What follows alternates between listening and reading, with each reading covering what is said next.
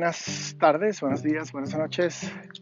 Por aquí grabando otro episodio del podcast que es acerca de nada, sobre nada, de la vida normal, de la gente normal como yo y como la mayoría de la gente creo. bueno, he pensado hablar de muchas cosas, claro, todos, creo que todos tenemos un montón de cosas adentro y muchas veces uno no tiene con quién conversarlas, ¿no? Hay gente que sí, por supuesto, pero eh, ese es uno de los problemas de la, de la vida moderna, creo, ¿no? Es difícil, es difícil tener mucho tiempo para conversar eh, con otra gente, ¿no? Uno siempre está ocupado o está alejado de la gente con quien uno siempre ha conversado. también cuando la gente va creciendo, va teniendo otras ocupaciones y otras preocupaciones y no da tanto tiempo para conversar, digamos, como cuando uno tenía menos cosas de que ocuparse. Yo recuerdo cuando era más joven, ¿no? 15 años, 20, 25. Eh, uno, tiene, eh, bueno, gracias a Dios yo tuve, ¿no? Y, mis amigos, mis, mis, primos, la gente cercana a mí teníamos mucho, mucho más tiempo, ¿no? Libre, digamos, entonces uno conversaba hasta la madrugada, eh, de cosas varias, ya, no recuerdo, pero eh, siempre estaba uno, uno echando cuentos, como dicen en mi, en mi tierra, ¿no? Ya uno de adulto, pues, se aleja de la gente, eh, figurativamente y, y, en la realidad, ¿no? Uno vive en, en otro sitio y y ya uno con familia, con hijos y eso, ¿no? Se, dificulta sacar tanto tiempo libre, pero bueno. Eh, pensaba conversar un poco también de la, de la inmigración, ¿no? O de la inmigración, depende del lado de la frontera donde se vea, que es un tema que yo conozco porque soy, soy inmigrante, ¿no? Aquí en este país, en Estados Unidos, soy de Venezuela, como la mayoría o, o todos los que escuchan este podcast saben, y los que no saben, no sabían, pues ya lo saben en Caracas nací, pasé la mitad de mi vida en Caracas, la otra mitad en Mérida, en Venezuela, los dos sitios. Aunque mi corazón está en, Mérida en su mayoría. Eh, extraño Caracas, Caracas me dio muchas cosas buenas, como mi primera hija, mi esposa, mi primer trabajo serio. Bueno, todos los trabajos eh, buenos que tuve en Venezuela estuve en Caracas, claro. Me casé en Caracas, muchas cosas pasaron ahí, ¿no? Nací ahí también. Pero bueno, mi corazón, sobre todo mi corazón de joven, ¿no? De adolescente, mi primer amor, universidad, mis amigos que todavía al día de hoy perduran, todo eso fue en Mérida también, ¿no? Ahí me crié, pues pasé toda mi vida escolar prácticamente, excepto un par de años tal vez, ¿no? Entonces, bueno, pero a los 33 años la edad de Cristo que llaman, me mudé para acá, para Virginia, Estados Unidos. Y tengo aquí desde el año 2005, estamos en 2020, 15 años. En un país nuevo, diferente, con un idioma diferente, con una cultura diferente. emigrar es complicado, es muy complicado. Ahora que en mi país, en Venezuela, hay tanta gente que ha emigrado, pero no solo en Venezuela, en Colombia, en Perú, de Argentina, de Chile, de muchos países. Ha habido una historia muy larga de, de emigración de la gente de esos países hacia afuera, pero también una historia de inmigración. Latinoamérica ha, recibido, y aquí Estados Unidos también, han recibido millones y millones de, de inmigrantes, ¿no? Depende del país, vienen de sitios diferentes en Venezuela hay muchísimos, la, mayoría de los inmigrantes, me parece, que han de ser españoles, italianos y portugueses. También había muchísima inmigración de Colombia, de Perú, de la República Dominicana, de Argentina, de Chile, de Uruguay, de muchos países, pero creo que esos eran la mayoría, ¿no? Ahora fenómeno interesante, ¿no? Muchos hijos o nietos de esos inmigrantes originales ahora se han ido de Venezuela. Algunos al país de origen de sus padres o de sus abuelos, especialmente Italia y España y Portugal, pero también mucha gente cuyos antepasados cercanos eran venezolanos, como en mi caso, donde mis padres y mis abuelos eran venezolanos, eh, emigramos, la mayoría por necesidad, digamos, ¿no? Porque las condiciones de Venezuela se han complicado mucho. Otra gente, bueno, por su naturaleza, siempre ha querido conocer otras cosas, ¿no? Creo que es parte de la naturaleza humana, querer conocer, ¿no? Ah, entonces, bueno, en 2005 me vine con mi esposa y con mi hija que tenía tres años a Virginia y en 2020 todavía estamos en Virginia, aunque no han sido 15 años aquí en Virginia porque pasamos un año y medio en, en Canadá, en un pueblo que se llama Burlington. Mi inglés es horrible, así que que hablo inglés, discúlpenme. Que es al sur, como tal vez una hora al sur de, Toronto, entre Toronto y las cataratas de Niágara, aproximadamente a mitad de camino entre estos dos sitios. Es un, es un suburbio, digamos, de Toronto, ¿no? Está justo en el lago Ontario, en mi casa el lago era cinco minutos a pie. Vivía en un apartamento allá, un edificio muy grande con muchos apartamentos de alquiler. Burlington es un pueblo muy bonito, hace mucho frío en Canadá. Si usted no ha estado en un país del norte o del sur en invierno, no va a entender este concepto de que hace mucho frío. Ah, en la noche podía llegar a menos 30 grados centígrados, mucho frío. Tendría, tendría uno que pasar unos días en esa temperatura para entender la significación que tiene el clima extremo en la vida de uno, ¿no? Pero, bueno, Canadá tiene, tiene varios aspectos este, interesantes aparte del frío, ¿no? Eh, bueno, yo no soy experto, no soy abogado de inmigración, ni soy sociólogo, ni soy antropólogo, ni soy historiador. Pero les puedo decir que eh, es fácil y difícil emigrar a Canadá al mismo tiempo. Es fácil en el sentido en que, como hace tanto frío, no hay tanta gente como podría haber. Es un país con una inmensidad de recursos espectacular. Es un país con una tecnología súper avanzada, educación, la economía. Bueno, es un país de verdad de, mejor que un país del primer mundo. yo sé que eso es una redundancia y una necedad decir eso, pero es así. Es un país como, como casi de mentira. Sin embargo, no hay mucha gente, la población es poco, alrededor de 30 millones creo. Ah, la razón es que, bueno, la gente en los países desarrollados tiende a no tener tanta descendencia, a no tener tantos hijos como por ejemplo en Latinoamérica, que es el caso que yo más conozco. Eh, no es tan común casarse, no es tan común hacer una familia y no es tan común tener hijos. Entonces la población natural, digamos, de Canadá decrece o disminuye. Entonces ellos hace muchos años tienen planes de inmigración para que la gente se vaya para allá. Es estricto, el, proceso de selección es complicado, tienes que tener bastantes requisitos, eso va cambiando, me parece que todos los años lo cambian. Pero lo más llamativo es que necesitas plata, dicen que unos seis meses para vivir allá, para una familia, digamos, con un hijo, por ejemplo, son como unos 60 mil dólares, ¿no? O no sé, 40 mil, no lo sé, pero sobrevivir en, en un sitio como Toronto, por ejemplo, son tal vez unos 4 o 5 mil dólares al mes, no, sé bien, canadienses. Y la razón por la que ellos piden eso es porque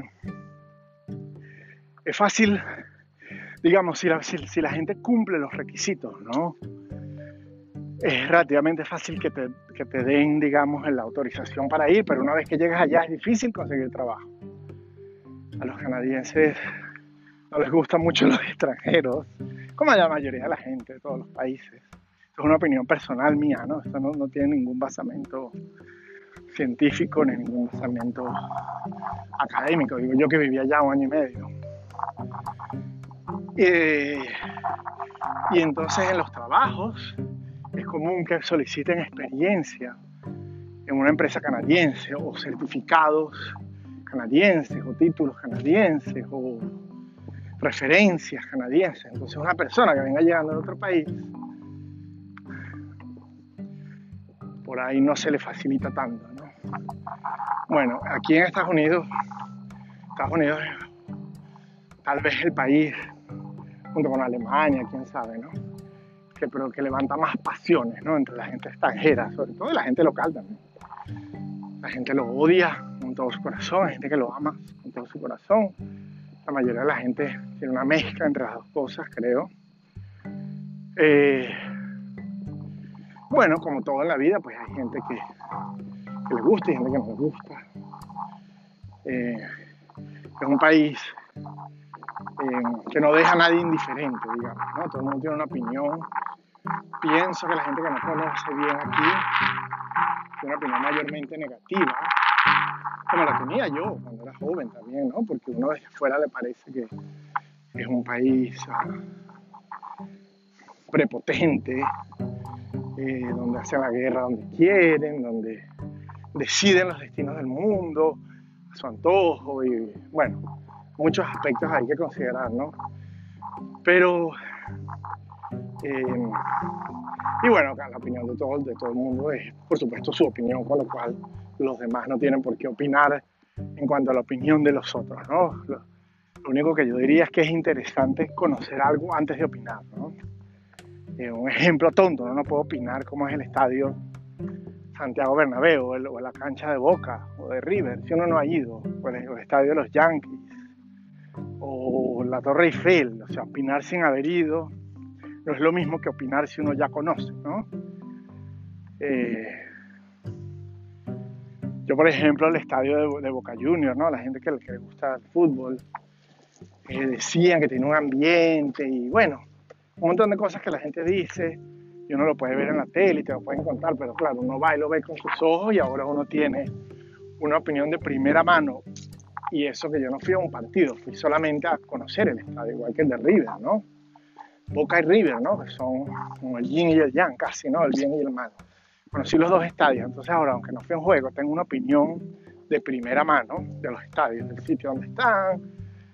Eh, le preguntamos a mucha gente allá en Argentina, por supuesto, también cómo me apasiona el fútbol, ¿no? de ambos equipos. Entonces uno se hace una opinión eh, in situ, ¿no?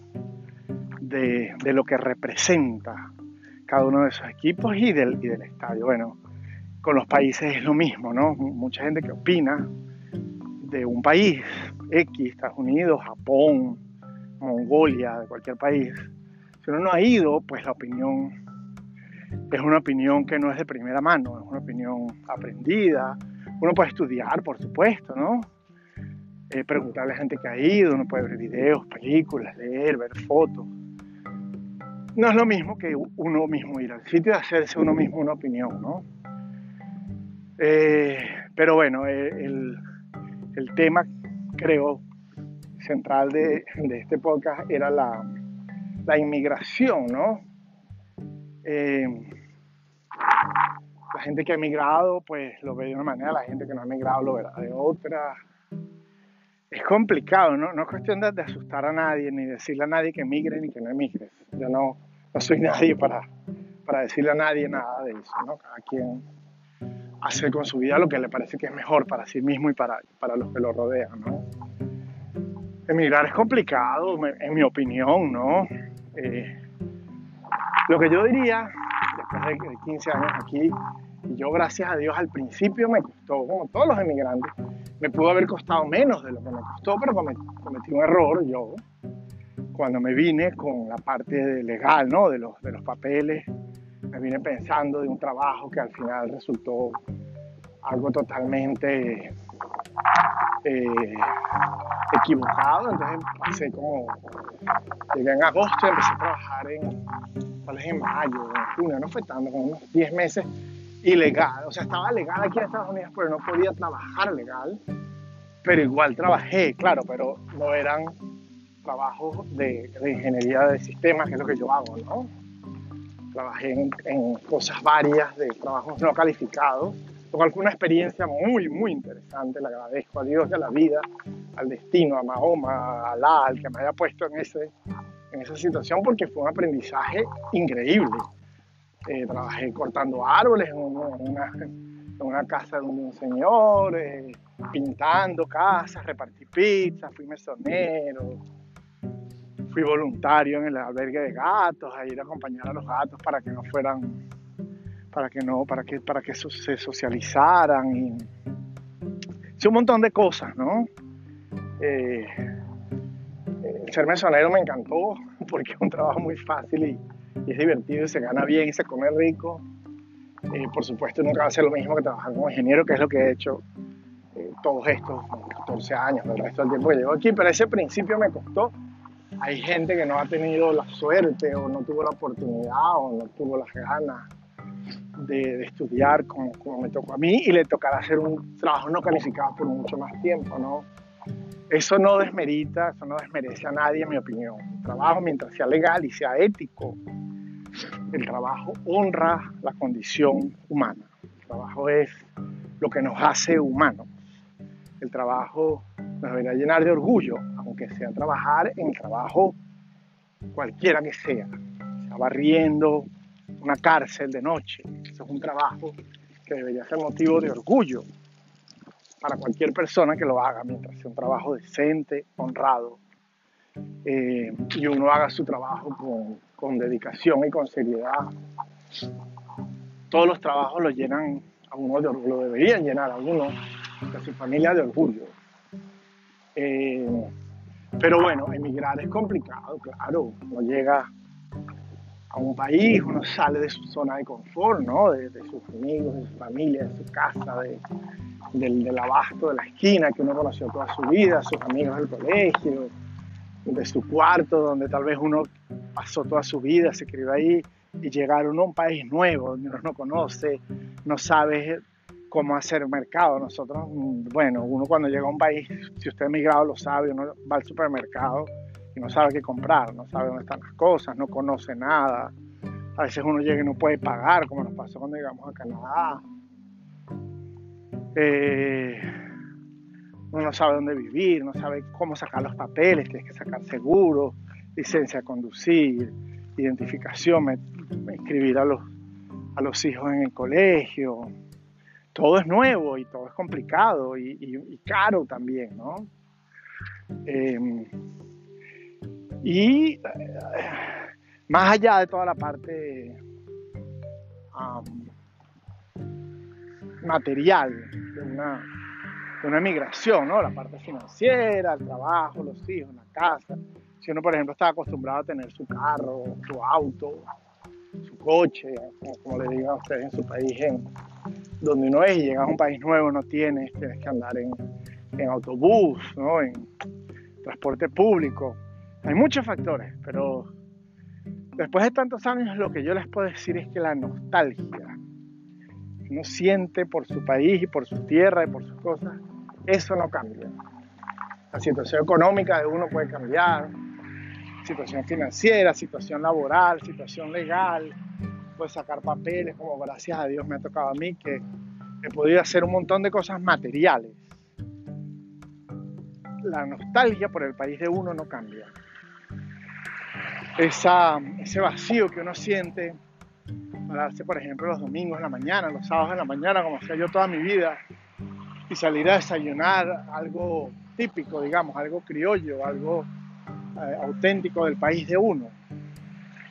Ir a almorzar el sábado en restaurante que uno quiere, en la tierra de uno, ¿no? Eso, esa tristeza uno puede tener eh, todo lo que uno quiera, pero esa tristeza, esa nostalgia, esa soledad, esa, esa melancolía se mantiene viva como, como el primer fin de semana. ¿Es eso suficiente para que, para que una persona no emigre? Depende de la persona. La emigración tal vez será como el fútbol o será como la Coca-Cola o será como no sé, el matrimonio, que para cada persona representa algo diferente. Um, cada, cada, cada persona es diferente y cuando uno emigra es lo mismo, cada persona emigra diferente. Hay gente que añora su país, hay gente que no le interesa, hay gente que regresa cada vez que puede, que va dos veces al año por 30 años, 40 años. Hay gente que se va de su país y no regresa nunca más, nunca más. Eso no es ni bueno ni malo, no, quiere decir nada ni siquiera de una persona. Pienso yo que es que emigrar es un proceso tan traumático y tan significativo en la vida que, que procesar ese cambio tan grande es difícil, muy difícil. Eh, o bueno, o fácil, pues, muy fácil para otra gente. Por eso digo, es diferente para cada quien, ¿no? Y bueno, hay gente que le afecta de una manera, hay gente que le afecta de otra.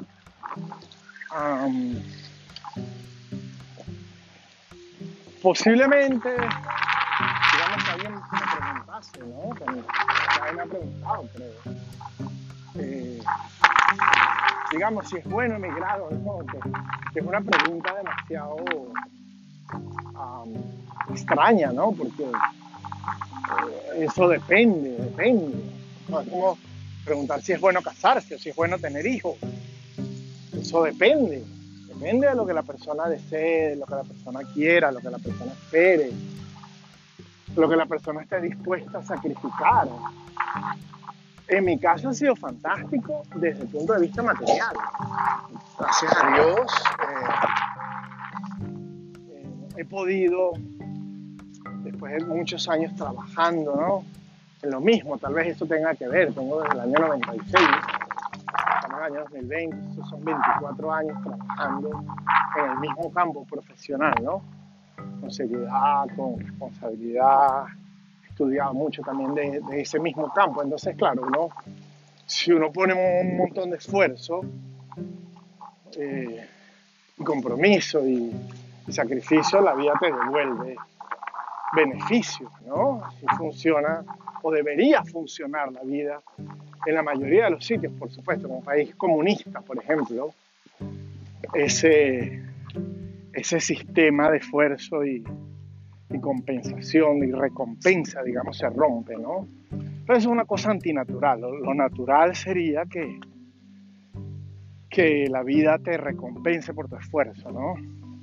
A mí me ha recompensado, pero, gracias a Dios, pero la parte humana, eh, hay un momento en que, no un momento, digamos, sino que hay planos de la existencia de la gente, de las familias y de las culturas, ¿no? de la sociedad, en que las cosas se separan, ¿no? Entonces uno laboralmente le puede ir muy bien, como en mi caso, gracias a Dios, pero la parte humana, la parte de, de los amigos, de la familia, de los afectos, de las costumbres, de uno estar en su país, escuchar su música, ver sus deportes. Por ejemplo, me gusta muchísimo a mí, soy apasionado, furibundo de los deportes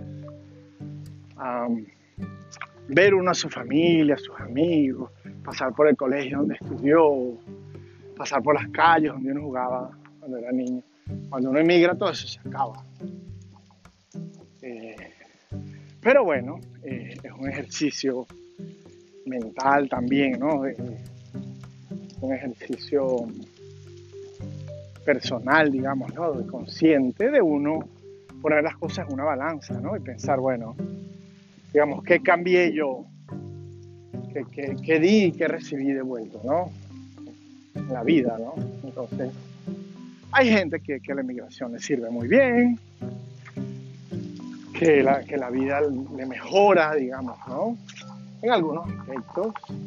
Y hay gente que no, gente que, que sufre y que la nostalgia, esa tristeza, esa melancolía, les puede, ¿no? Y que, nunca llegan a nunca llegan a acostumbrarse en su, destino nuevo, ¿no?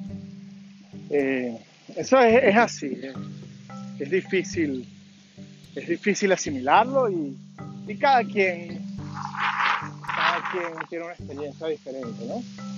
Bueno, quería compartir estas reflexiones, luego, luego grabo otro poco, si tienen algún comentario, por favor, siéntanse libres de decir lo que ustedes quieran.